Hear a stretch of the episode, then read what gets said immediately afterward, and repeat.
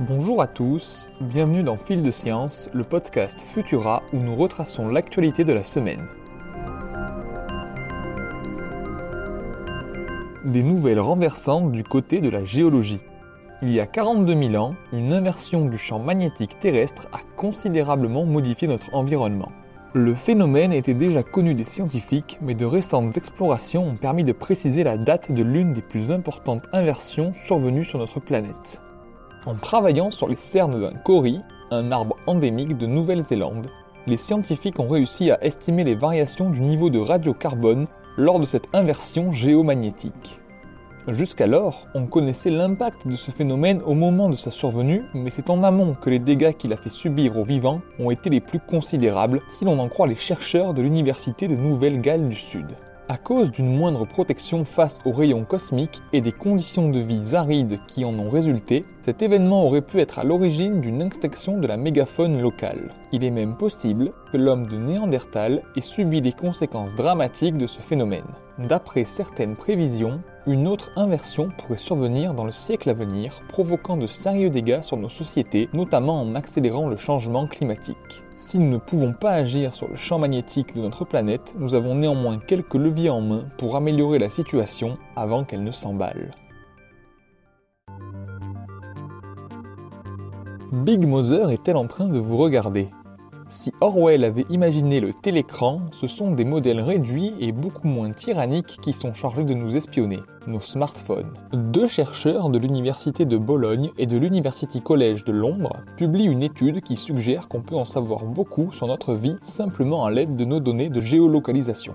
À l'aide d'un groupe de volontaires, ils ont développé un design expérimental et remarqué que grâce à une intelligence artificielle à apprentissage automatique, on pouvait induire beaucoup d'informations sensibles de la vie des participants, comme la santé, la situation socio-économique, l'ethnie ou encore les croyances religieuses.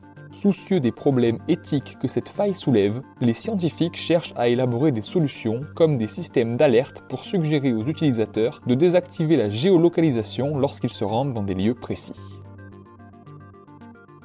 Du côté du coronavirus, la communauté scientifique craint une efficacité moindre des vaccins à cause des variants. Néanmoins, cette crainte semble modeste compte tenu des dernières données israéliennes. De nouvelles pistes pourraient alors voir le jour, ciblant plutôt les lymphocytes T CD8. Beaucoup moins spécifiques à la protéine spike du SARS-CoV-2, ces globules blancs sont moins sensibles aux mutations du virus. Pourtant, rappelons que les vaccins à ARN de Pfizer et Moderna induisent déjà une très bonne réponse de ces cellules immunitaires. La solution réside peut-être donc tout simplement dans l'accélération de la campagne vaccinale mondiale avec les formules adaptées.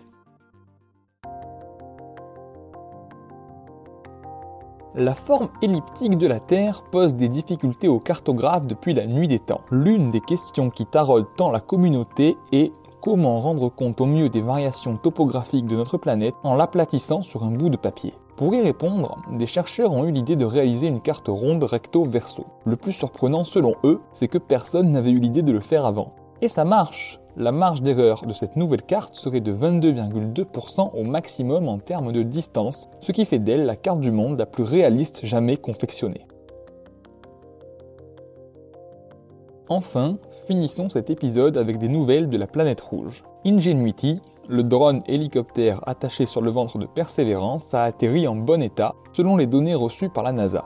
Il restera accroché au rover le temps que les scientifiques trouvent un site propice pour son décollage qui se déroulera en plusieurs phases de vol successives de plus en plus audacieuses. La NASA a également révélé les premières images en couleur de l'atterrissage sur Mars de Perseverance. Si le cratère G0 pourrait sembler morne au premier œil, sa topologie a néanmoins permis de maximiser la sécurité de l'atterrissage du rover et surtout pourrait assurer la découverte de traces de vie.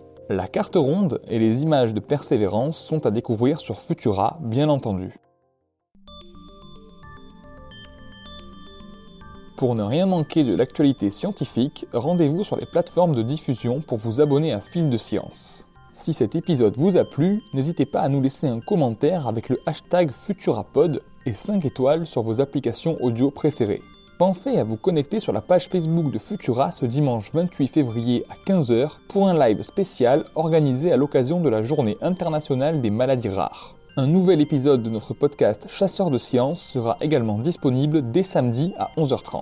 Quant à nous, on se retrouve vendredi prochain à 18h30 avec toujours plus de nouveautés scientifiques. Bon week-end à tous